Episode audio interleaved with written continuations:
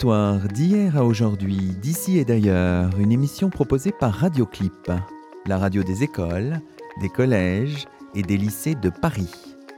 À la réalisation, Gwenaël Guillerme, à la technique, Margot Letard, au micro, Luc Dérault.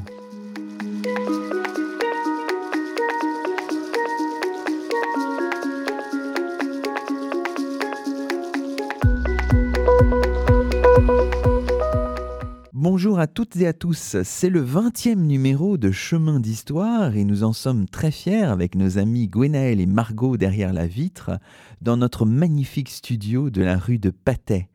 Et nous avons la joie de cheminer aujourd'hui en compagnie de Joël Blanchard. Bonjour à vous. Bonjour.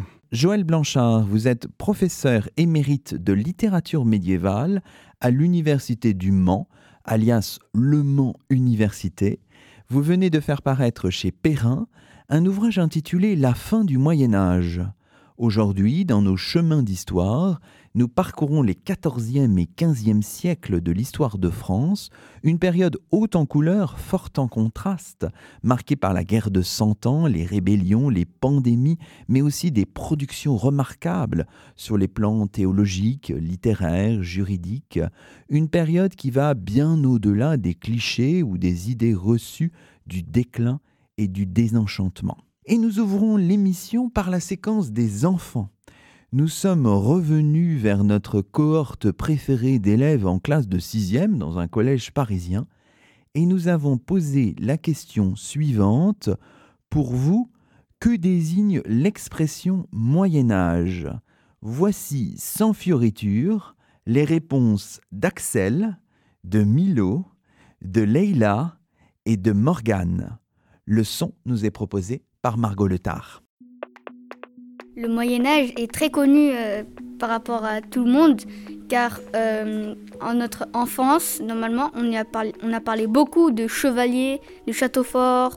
On a entendu aussi dans de certains contes des princesses dans des tours à délivrer par des princes charmants qui sont aussi des chevaliers. Le Moyen Âge, euh, c'est une période qui est un peu sombre avec beaucoup de pauvreté. Euh, de maladies très graves comme la peste noire en 1300, je me souviens plus, vers dans les années 1300. On peut la voir aussi, le Moyen Âge, comme une période d'avancée technologique, des grands bâtiments construits, mais le euh, problème c'est qu'il n'y avait qu'une élite de, cette, euh, de la population qui avait accès à ces droits, donc c'est une période un peu sombre, un peu religieuse, mais aussi, il faut aussi un peu voir le côté d'évolution technologique qu'on a eu pendant cette période, qui sont quand même des progrès remarquables. Le Moyen Âge a été une période très très sombre de l'histoire, avec euh, de grandes pestes comme la peste noire, de très grandes famines, euh, des événements dévastateurs. Mais le Moyen Âge a été aussi une période où les gens étaient heureux, les gens pensaient que la vie était bonne et que la chance allait leur tomber euh, dessus. le Moyen Âge a été aussi une, une période où on était tous très croyants. Il n'y avait pas de séparation entre l'Église et l'État. C'était le clergé qui avait énormément de pouvoir. Tout le monde était baptisé dès, la naissance. Bref, il ne pouvait pas y avoir d'autres religions que le christianisme pendant la période du Moyen Âge. Donc euh, le Moyen Âge, euh, je pense, ça, dépend de quel point de vue on prend, parce que euh, si on prend le Moyen Âge du point de vue d'un enfant, eh ben, il dira que bah, c'est l'époque où il y avait des chevaliers qui qui couraient, qui faisaient des combats contre des dragons, qui sauvaient des princesses. Mais si on prend plus de recul quand on est plus grand, et eh ben on sera déjà plus avancé sur des périodes qui sont plus sombres au euh, Moyen Âge, comme euh, au lieu, que tout le monde vive dans la joie et qu'il n'ait jamais faim, et eh ben les, euh, les gens ils vont être séparés souvent en deux catégories les nobles et les pauvres. Et quand on est petit, on pense que tout le monde est noble un petit peu, au Moyen Âge, ça nous vient pas vraiment à l'idée qu'il y a des gens qui sont pauvres. Et c'est quand on est plus grand qu'on se rend compte que bah, les gens, il y a des gens qui sont pauvres aussi. Et euh, ces gens pauvres, ils représentent la majeure partie du, euh, du peuple en général qui était, euh, qui était au Moyen Âge. Voilà, c'était quelques réactions, quelques propos d'élèves en classe de 6e dans un collège parisien. Alors peut-être votre regard, Joël Blanchard, sur ces, quelques extraits, sur ces quelques propos? Je les trouve très, très pertinents. Certains de, ces élèves ont, insisté sur le caractère très contrasté de, cette période. Je pense en particulier à une qui, qui indiquait en effet que c'était une période sombre avec des événements euh, dramatiques, tragiques, des guerres, des épidémies. Mais elle mentionnait également, ce qui est très juste, les, le progrès technologique les aspects technologiques. Et euh, euh, ce, contraste entre, euh, pour ainsi dire, une espèce de, stagnation ou même de, d'échec, enfin, et une période, une, évolution plus progressiste, me semble correspondre tout à fait à ce que l'on lit dans les textes, hein, les textes à la fois les chroniques, les fictions même, on a l'impression de ce balancement, enfin de ce contraste très fort entre euh, deux, aspects de la vie, pourrait-on dire. Et cette dimension extrêmement contrastante est en effet quelque chose de très marquant. Alors, la fin du Moyen Âge, c'est le titre de votre ouvrage. Donc il est mentionné sur la quatrième de couverture, alors pas sûr que ce soit exactement vos propos, c'est évidemment l'éditeur hein, qui tient ces propos, que l'histoire de cette période a été trop souvent négligé. Pourtant, on a l'impression que on pense à certaines figures, Jeanne d'Arc, on pense à certains événements sur une longue durée, la guerre de Cent Ans. On a l'impression tout de même que cette, cette période est labourée depuis déjà un certain temps euh, par l'historiographie, Joël Blanchard? Absolument. Euh, il y a eu des, de très brillantes biographies euh, qui ont été faites des différents rois de cette, des, Valois. Il y a eu des ouvrages aussi très importants sur la guerre de Cent Ans, sur Jeanne d'Arc. Bon, il y en a naturellement de, de nombreux.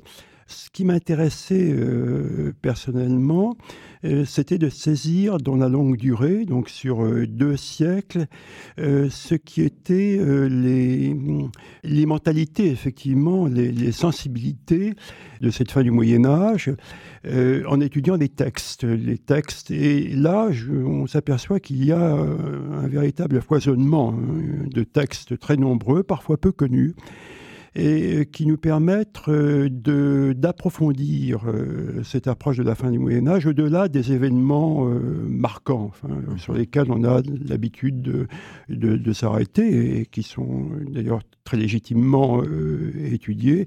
Donc mon, approche était plutôt transversale, pourrait-on dire, hein, que chronologique ou historique à proprement parler.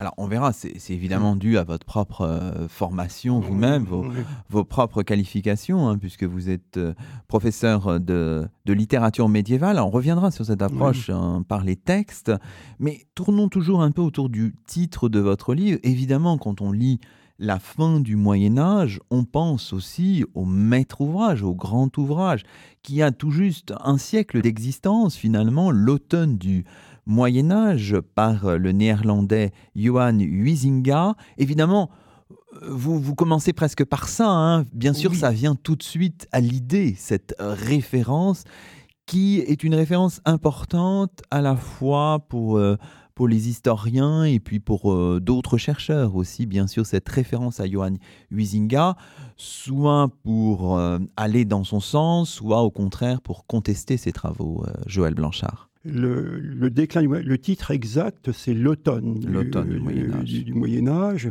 Donc, ça a été écrit il y a un siècle. C'est un ouvrage euh, majeur qui continue à marquer les, esprits parce que euh, Johann Musinga a insisté beaucoup, euh, non pas sur, l'histoire des faits, mais sur les, sensibilités, sur les émotions. Hein tout ce qui touche euh, à la dimension, pour ainsi dire, émotionnelle et sentimentale de la, de la fin du Moyen Âge, ce qui fait un peu sa modernité, parce qu'on revient aujourd'hui sur cette, une histoire, des, une linguistique des émotions.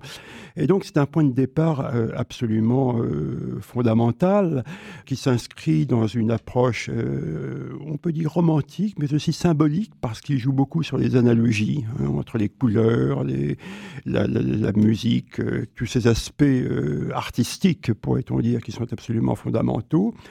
Mais il y a quand même, euh, quand on parle de Johann Huizinga, euh, une approche qui est un peu crépusculaire, pourrait-on dire, de, la fin du Moyen Âge, comme si euh, c'était la fin d'un temps. La fin d'un temps, celui de, des rêveries courtoises, des rêveries chevaleresques.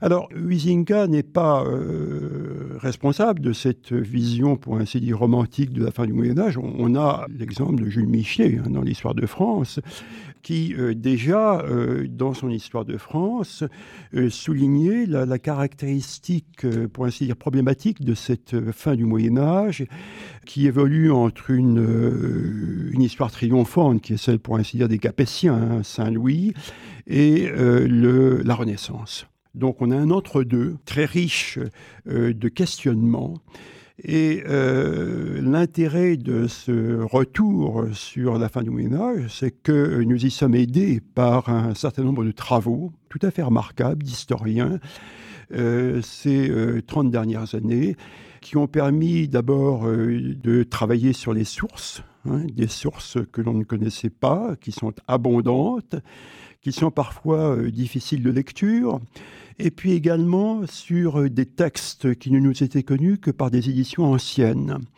Et euh, depuis une euh, vingtaine d'années, tout un travail d'édition, tout un travail éditorial met à jour des textes importants qui sont à la base d'une réflexion théorique et critique sur l'histoire politique qui est complété par un travail de mise à la disposition d'un lectorat plus large de ces textes sous la forme de traduction. Vous y avez contribué vous-même en procédant à la publication d'un certain nombre de, textes, que ce soit ceux de Thomas Bazin, de Philippe de Comines, de Philippe de Mézières, de Christine de Pisan.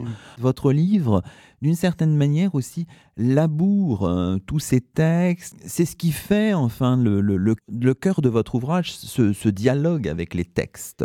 Exactement, c'est tout à fait ça. C'est le dialogue avec les textes, c'est euh, d'essayer de comprendre comment les contemporains, donc euh, Christine de Pisan, Philippe de Comines, Thomas Bazin-Froissart, mais on peut en citer naturellement beaucoup d'autres, penser euh, les événements auxquels ils étaient confrontés, de manière à ne pas, pour ainsi dire, projeter de manière anachronique une, une réflexion trop moderne sur ces, sur ces textes, sur cette période il est important, il est important d'interroger les textes, d'interroger le sens des mots. Et pour cela, il faut en effet partir des textes. C'est un point de départ, quelque chose de très, de très positif et en même temps de très passionnant. Hein. Mais un peu difficile, hein, vous dites. Ces, ces textes sont euh, d'un abord parfois un peu difficiles. Un peu difficile parce que la langue dans laquelle ils sont écrits est une langue qui est complexe. D'abord, beaucoup de ces textes sont, écrits en latin. Il ne faut pas oublier que la majorité, de, la grande majorité de ces textes de la fin du Moyen Âge euh, sont des ouvrages d'intellectuels de haut vol, de théologiens, de juristes. Ils écrivent en latin, mais en même temps, il y a aussi des textes qui sont écrits en, moyen français, c'est-à-dire une, une langue qui est une langue qui, par rapport à la langue du Moyen Âge, est déjà une langue en évolution et en évolution rapide. Et donc, il faut être euh, sensible, attentif à, la signification de ces mots qui changent selon le contexte et selon leur utilisation dans, dans les textes qui demandent une approche en effet prudente euh, et approfondie. Évidemment, votre travail, c'est aussi de faire dialoguer ces textes avec un contexte historique et avec une historiographie. Vous disiez qu'il y avait un certain nombre de travaux, on pense à ceux de Patrick Boucheron, de Claude Govard, dans des registres différents. Et donc là, le, travail que vous avez fait pour ce livre-là, c'est de mettre en musique tout ça finalement. Exactement, c'est une approche que je qualifierais de transversale. Et donc, euh, il s'agit de mettre en, relation euh, des domaines euh, politiques, anthropologiques, littéraires, linguistiques ou juridiques même, et de, mettre en écho, en résonance pour ainsi dire, ces différentes approches pour essayer de, saisir au plus près ce qui caractérise en effet cette période, à la fois, comme le disaient très justement les, les enfants tout à l'heure, cette période extrêmement contrastée, qui une période que je qualifierais de crise. Crise à la fois euh, de pensée, crise du langage, et ce monde est, est, un monde en débat, monde en débat avec des querelles, des discussions, tout cet aspect, pour ainsi dire, euh, théorique, euh, toute cette dimension euh, à la fois rhétorique est un peu absente, il faut dire, des, travaux de quelqu'un comme Huizinga ou même comme Michelet. Et c'est le résultat, l'effet très, très fécond de toute une recherche critique qui est menée par les historiens ces dernières années, de mettre en évidence l'existence d'une espèce d'effervescence intellectuelle, d'un lieu de parole, d'un espace, pour ainsi dire, pour qualifier presque public. Hein. Euh, on parle d'espace public généralement quand on, en parle au XVIIIe siècle, mais il y a déjà au, euh, Moyen Âge des prises de parole extrêmement diverses, qu'il s'agisse du prêche, qu'il s'agisse du théâtre, qu'il s'agisse de l'historiographie, une expression que je cite dans mon, livre, euh, bien assailli, bien défendu. Hein. C'est une expression médiévale qui euh, illustre assez justement cette scène de dialogue hein, et de débat très animé que euh, l'on a à la fin du Moyen Âge, au XIVe, XVe siècle. Alors, ce faisant, vous utilisez des, concepts intéressants, hein, vous, vous le dites, qu'on pourrait penser un peu décalés, comme celui d'espace public, mais il y a toute une réflexion aussi sur ces questions. Je pense aux travaux de Nicolas Offenstadt. Je pense aussi aux travaux dans un registre complètement différent de Nicole Berrioux sur la prédication médiévale. Enfin voilà. Mm-hmm. Donc tout ça, c'est aussi, il faut le, faut le prendre en compte pour analyser correctement cette, cette période dans, dans ces mouvements complexes. Exactement. Il y a à la fois les lieux de production, il y a les moyens de communication, les lieux de diffusion. Nous sommes dans une, époque où euh, se développe considérablement ce que l'on appelle la pratique de la culture écrite, c'est-à-dire que l'on passe d'un système de communication qui était essentiellement oral à euh, des échanges écrits, cela est lié en particulier au développement d'une bureaucratie, également d'une élite intellectuelle et politique. Je pense aux notaires, aux secrétaires, secrétaires à l'université, naturellement, et également aux lieux de production, manuscrits et imprimés. Tout ça crée, pour ainsi dire, un espace de dialogue euh, ce qui euh, caractérise effectivement ce, monde en crise, c'est la nécessité d'un dialogue entre le, pouvoir et le peuple, entre le pouvoir et les sujets, entre le roi et ses sujets.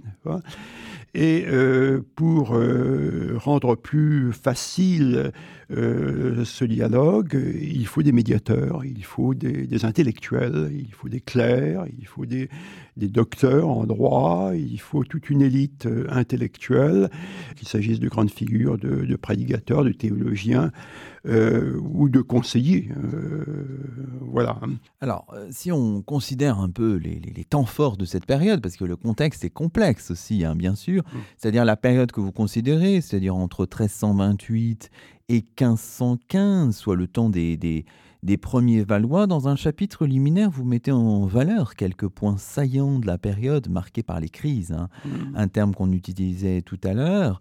Donc il y a d'abord un temps que vous appelez un temps de déconfiture, en quelque sorte, mmh. puisque à la suite des crises de succession de 1316 et de 1328, donc on est là pendant la, la première période de la guerre de Cent Ans jusqu'en 1364, le royaume de France est dans une posture difficile, Joël Blanchard. Il est dans une posture difficile pour des questions de, légitimité. Les Capétiens ont régné pendant euh, plusieurs décennies et euh, arrive en 1328, effectivement, cette question de la succession. Hein, des, derniers Capétiens qui n'ont pas d'héritier mâle, et euh, c'est Philippe VI de Valois qui est roi. Euh, d'où une querelle entre Français et Anglais sur cette question justement de, euh, de la succession euh, au trône, qui plonge, pour ainsi dire, le, pays dans, dans, une guerre qui est à la fois une guerre féodale et une guerre nationale, où la, la question essentielle, c'est celle de la légitimité. À la suite justement de cette, de cette querelle de succession, une guerre, une guerre très longue, avec euh, les échecs que l'on connaît à Crécy, à Poitiers, avec un roi Jean II qui est, qui est fait prisonnier. Hein. En 1356. Euh, voilà, et pour la libération duquel on demande une, une, rançon absolument considérable qui va véritablement saigner le, le royaume. Et s'ajoute à cela, naturellement, euh, la déflation démographique liée à la peste. Donc il y a tout un, euh, tout un ensemble de circonstances qui fait que cette première partie est une période épouvantable hein, pour, le, pour le royaume. Ce qui est intéressant dans ce, dans ce, continuum du temps, là, c'est que évidemment, ça, ça n'est pas du tout linéaire, hein, puisque à partir de 1364 et jusqu'en 1392, il y a un rétablissement euh, provisoire de la situation, hein, avec notamment le règne de Charles V, et autour de la figure notamment de Du etc. Il y a un rétablissement provisoire avant que les choses ne euh, replongent, si j'ose dire, à partir de 1392 et jusqu'en 1422. Donc voilà, il y a des, il y a des rythmes à, bien comprendre. Hein, des rythmes, des cycles, à la fois des cycles de dépression, et de progrès et d'expansion. et, de ce point de vue, le, règne de Charles V est un règne qui est euh, assez exemplaire, puisqu'on l'appelle le roi sage.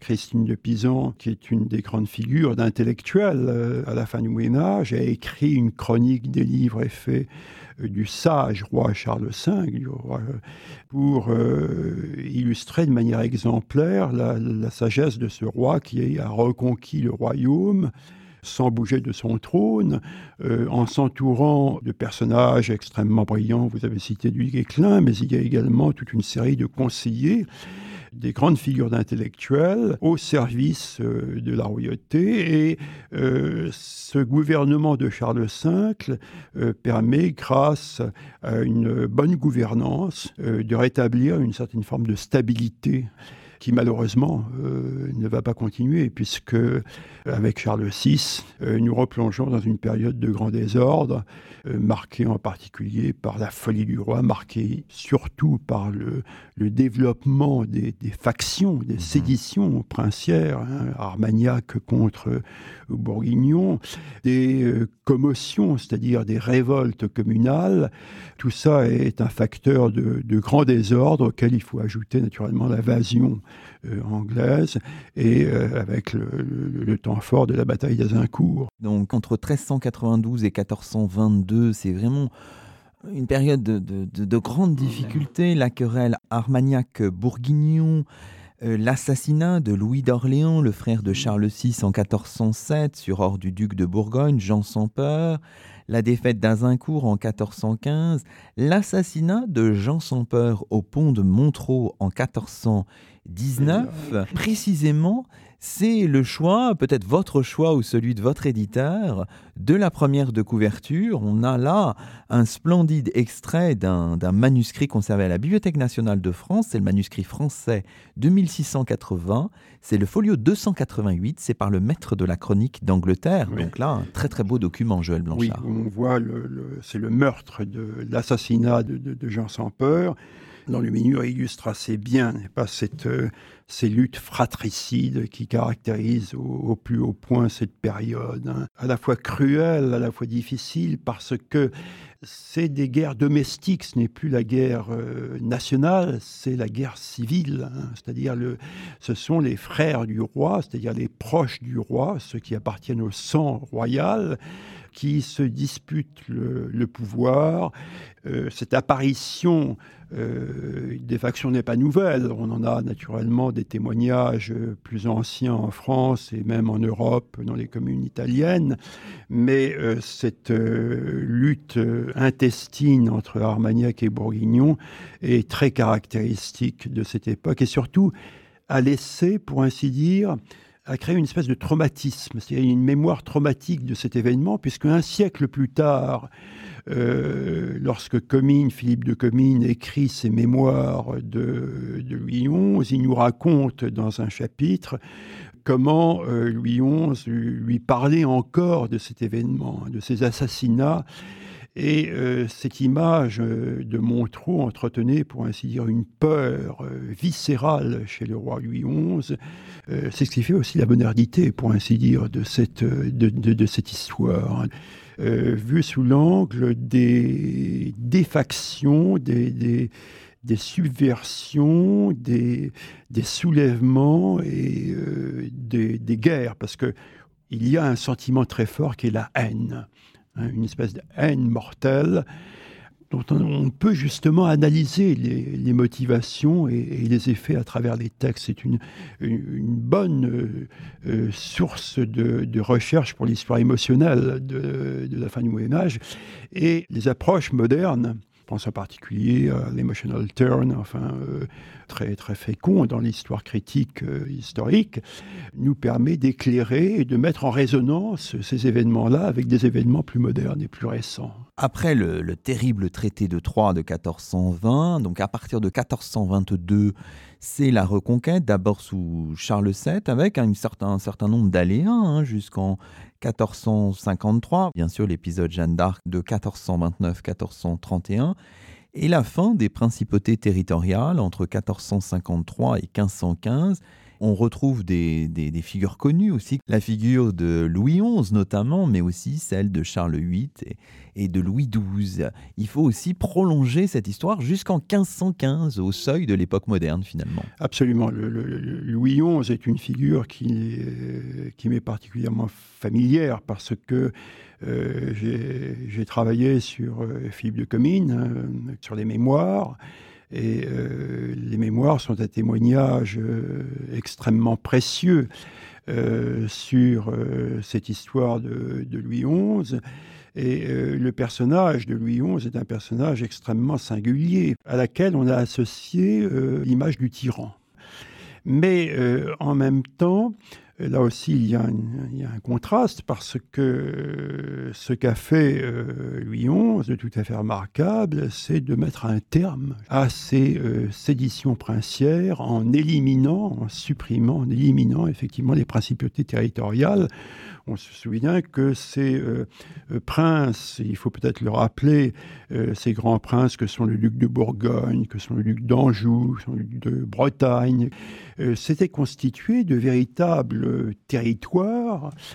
au départ, c'était des apanages, c'est-à-dire c'était le roi de France qui donnait des fiefs à ses fils cadets, mais ces princes territoriaux se sont émancipés ils ont fini par euh, vouloir, d'une certaine manière, vivre de manière très indépendante. Et on pense en particulier à Charles le Téméraire, naturellement. Et euh, Louis XI euh, a réussi, d'une certaine façon, à mettre au pas hein, ces grands princes territoriaux. Il l'a fait d'une manière parfois assez brutale, parce qu'il y en a certains qui ont, qui, ont perdu leur tête, au sens, sens littéral du, terme, sous forme, euh, ça s'est fait sous forme de procès politique. Et ça, ça me semble être une, une, un aspect assez neuf de la recherche. Hein. Vous êtes l'éditeur de, ces, procès, politiques. Euh, de, alors, il y a toute une série, il y en a pour l'instant, il y en a quatre qui ont été publiés à Genève, il y en a un cinquième qui va paraître. Et euh, ces procès politiques permettent euh, d'analyser de manière très, très précise, très rigoureuse, euh, une notion qui est une notion qui a toujours existé, qui est celle de la lèse-majesté, hein, qui est euh, l'expression la plus forte, pour ainsi dire, de, de l'impérium, enfin du pouvoir du roi. Et qu'est-ce qu'ont fait ces princes? C'est de léser cette majesté royale. Et au cours de ces procès politiques, ces procès politiques sont une occasion pour le roi euh, de manifester son pouvoir, son pouvoir absolu. Donc là, c'est important ces procès politiques parce que c'est l'introduction du droit. C'est le lien qui est fait entre l'histoire politique et l'histoire juridique. Et ça montre comment, à la fin du Moyen Âge, le pouvoir royal est parvenu à asseoir sa légitimité, je parlais d'illégitimité au départ, comment il est parvenu à asseoir cette légitimité sur des bases solides, sur des bases doctrinales, hein, qui sont celles du droit romain en particulier. Hein. Euh, je pense que Louis XI a des aspects négatifs, mais il a au moins ce, mérite d'asseoir véritablement le, pouvoir royal. Nous sommes déjà dans une certaine forme d'absolutisation du, pouvoir. Hein.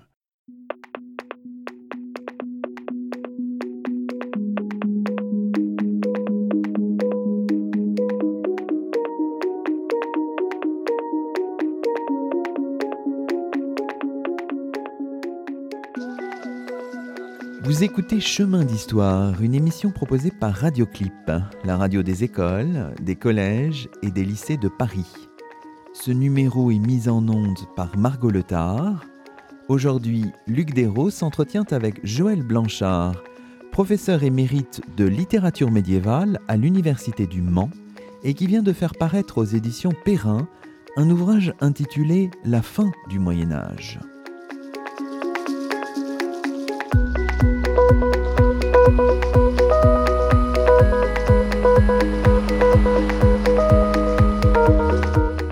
Alors, dans la deuxième partie de cette émission, Joël Blanchard, on peut d'abord présenter un peu la structure de votre ouvrage. Vous proposez finalement une lecture plurielle de la période, une lecture euh, politique, sémiotique, anthropologique, juridique, enfin voilà.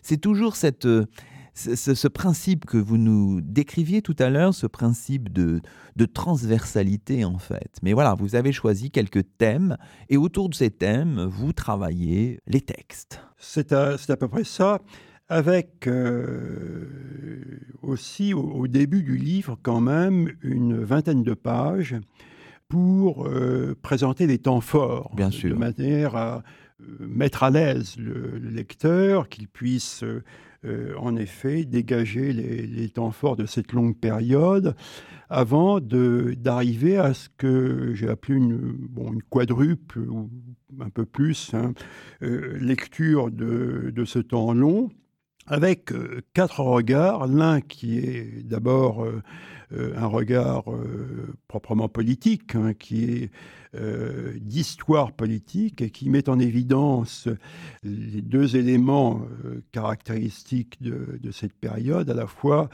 euh, les révoltes populaires et, les rébellions princières. Les deux, d'ailleurs, sont d'une certaine manière, manière liés par, euh, un même, par une même idée, par un même thème, qui est celui de la réforme. Hein. Qu'est-ce que c'est que la réforme? C'est euh, ce retour vers un âge d'or vers lequel euh, tous les regards de ce temps-là se, portent. C'est le siècle de Saint-Louis, c'est le règne de Saint-Louis, qui était un, un règne euh, de paix et de justice. On pense naturellement euh, aux fameuses ordonnances, à l'ordonnance de 254, euh, dans lequel était affirmée tout d'abord la nécessité de la justice, à la fois dans la fiscalité, mais également de la justice dans la façon dont devaient se conduire les officiers du roi. On pense en particulier à ces commissions d'enquête qui étaient créées par Saint-Louis pour rectifier corriger euh, les dérives et les exactions commises par ses officiers. Et on, vit cette, cette, période de Saint-Louis, on l'a toujours en mémoire. C'est pour ça que dans les, ordonnances de Cabochène de 1413, on fait toujours référence à euh, cet ancien âge d'or, parce que euh, on pense qu'il y avait là justement la justice et la paix qui étaient les, deux éléments fondamentaux.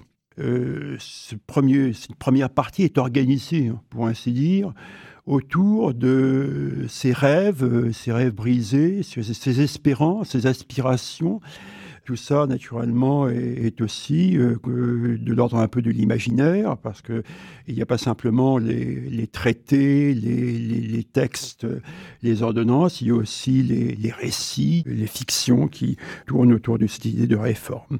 Ça, c'est la première partie, pour ainsi dire. La deuxième partie, euh, c'est une partie plutôt littéraire. Hein. Et euh, ce que observe, c'est un espace de parole dans lequel s'engagent un certain nombre de grandes figures d'intellectuels qui prennent la parole, qui prennent la parole sous différentes formes, formes écrites, euh, lorsqu'il s'agit euh, d'écrire des, poésies, d'interpeller le prince euh, sous forme de, de discours, mais également sous une forme plus spectaculaire qui est celle du, prêche, de la prédication, qui est celle du sermon, qui est celle du théâtre également. Et ce qui est intéressant dans cette histoire, c'est que je prends le cas de la prédication, par exemple, on a une véritable, euh, je, parle dans le texte, dans mon livre, de, la folie de la prédication, je mets le terme entre guillemets, parce qu'il y a une véritable attirance euh, du public pour ces prêches. Les foules se déplacent pour écouter ces, prêcheurs itinérants. Hein. Et euh, ce que l'on observe, et ça c'est me semble-t-il un point important, c'est que le prêche ne porte pas simplement sur des thèmes religieux, ça c'est naturellement fondamental, mais également s'adresse au prince.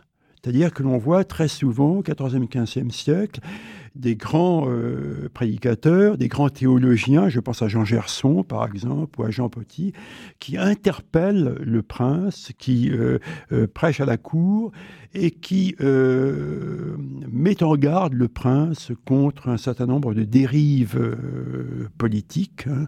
Et ce déplacement d'intérêt du, du, religieux vers le politique me semble être justement un élément important. D'accord. Hein. On le verra également avec le théâtre également dans des chroniques. Hein, dans des chroniques, il y a euh, un champ extrêmement foisonnant euh, de, chroniqueurs, et je ne pense pas simplement à Froissart, mais également à, d'autres chroniqueurs comme Jean-Julien Lézurcien ou comme le religieux de Saint-Denis, euh, qui ont parfois une, une, parole très agressive, enfin mmh. très interpellante vis-à-vis du pouvoir. Hein. C'est le signe justement d'un bouillonnement de pensée hein, à laquelle on n'était pas suffisamment familiarisé avec l'approche romantique, pour ainsi dire, de, de, la fin du Moyen Âge, qui est celle du déclin.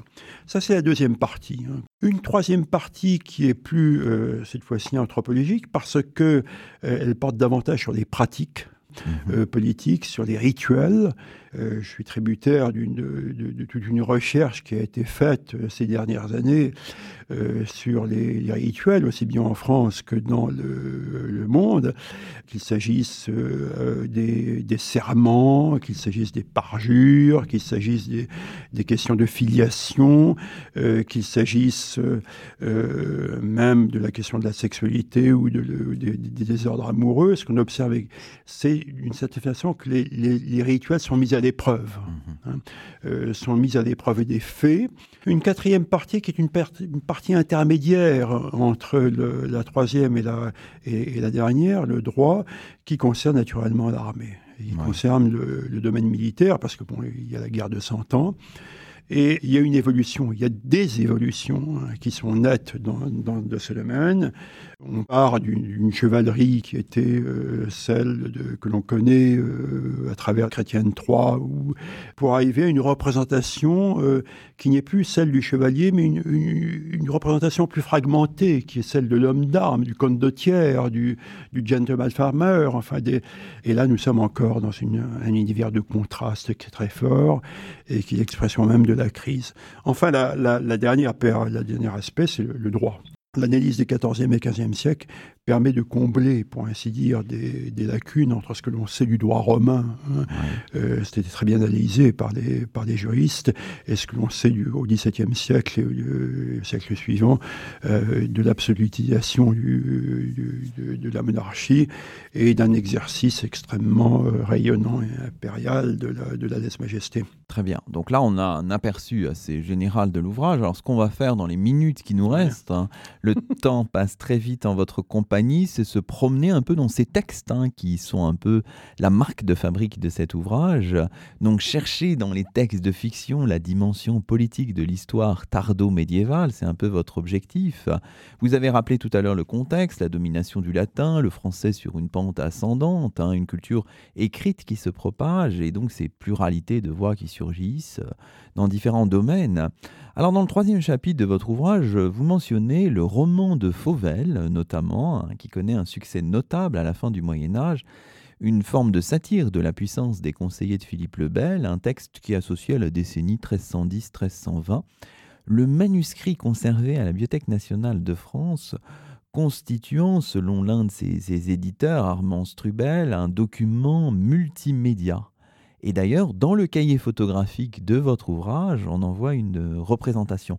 Le roman de Fauvel, c'est un texte euh, que vous avez travaillé pour cet ouvrage, Joël oui, C'est un texte majeur, enfin, qui a déjà bien été étudié mais euh, qui illustre euh, parfaitement euh, l'évolution des mœurs et, des pratiques politiques.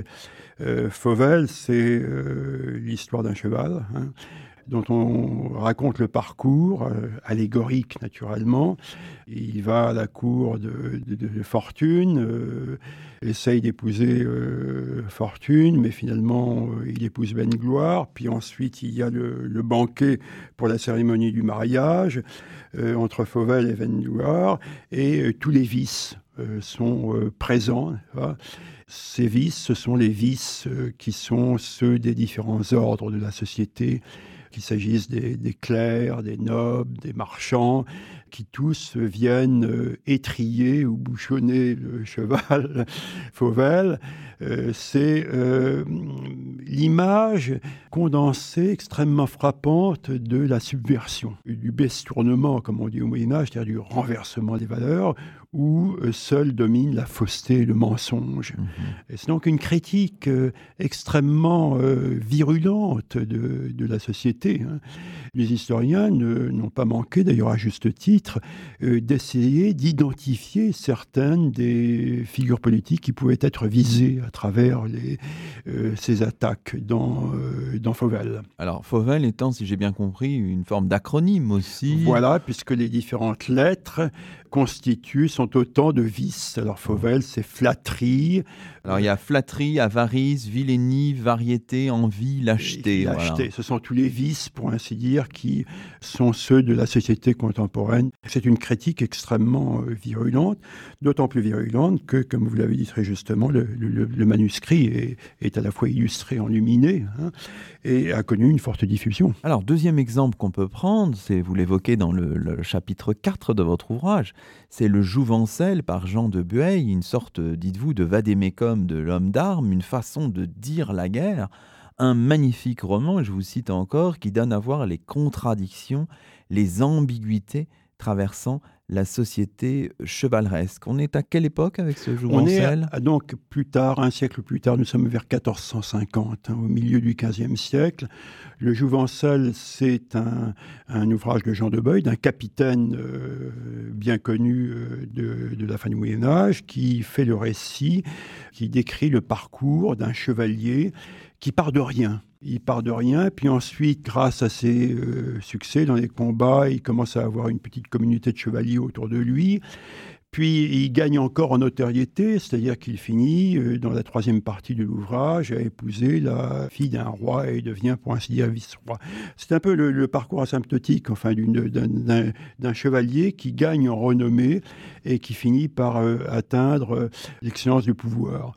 Euh, c'est à la fois, donc, si vous voulez, un récit, c'est un roman, certainement.